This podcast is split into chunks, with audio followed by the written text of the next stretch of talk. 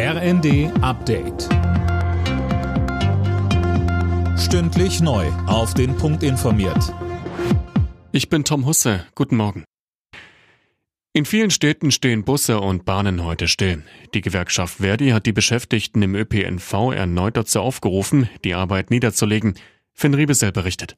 Betroffen sind vor allem Baden-Württemberg, Hessen, Niedersachsen, NRW, Rheinland-Pfalz und Sachsen. Aber auch in Städten wie etwa München hat die Gewerkschaft Aktionen angekündigt. Mit den Streiks soll der Druck in den laufenden Tarifverhandlungen erhöht werden.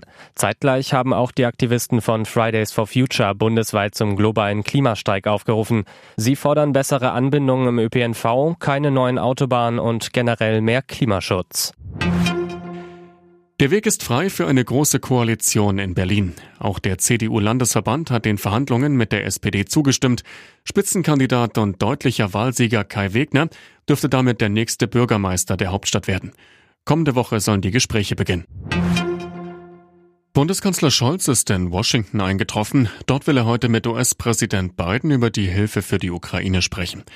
Sönke Rülling, offiziell heißt es, dass Biden die Gelegenheit nutzen will, sich bei Scholz für die Unterstützung der Ukraine zu bedanken. Ja, das ist der offizielle Wortlaut. Es sind aber auch ganz andere Töne zu hören. Weil Scholz die Leopard-Panzer nur liefern wollte, wenn die USA auch Abrams-Panzer bereitstellen, wird von Erpressung gesprochen und darüber soll man im Weißen Haus ziemlich verärgert sein. Das könnte auch erklären, warum bislang kein gemeinsames Pressestatement von Biden und Scholz geplant ist. Wenn es dabei bleibt, dann wohl vor allem, um unangenehmen Fragen auszuweichen. Wer fährt für Deutschland zum Eurovision Song Contest nach Liverpool? Das wird heute entschieden.